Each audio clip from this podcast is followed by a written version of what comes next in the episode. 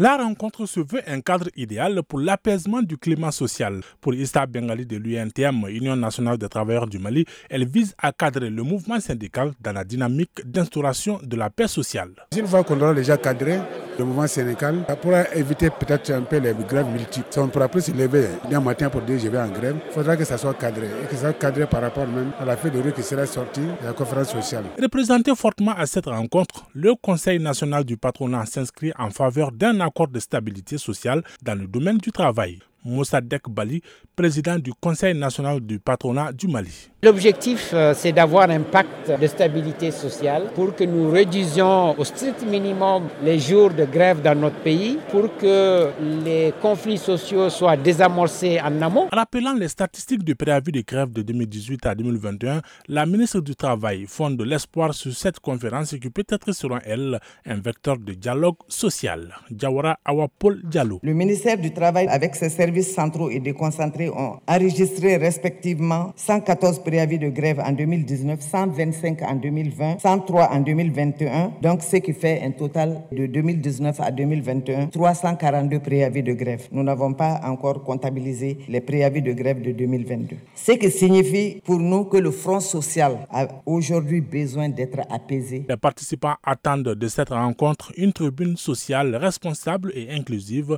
avec des propositions de solutions pour apaiser le front social. Amara Ben Traoré pour Mikado FM.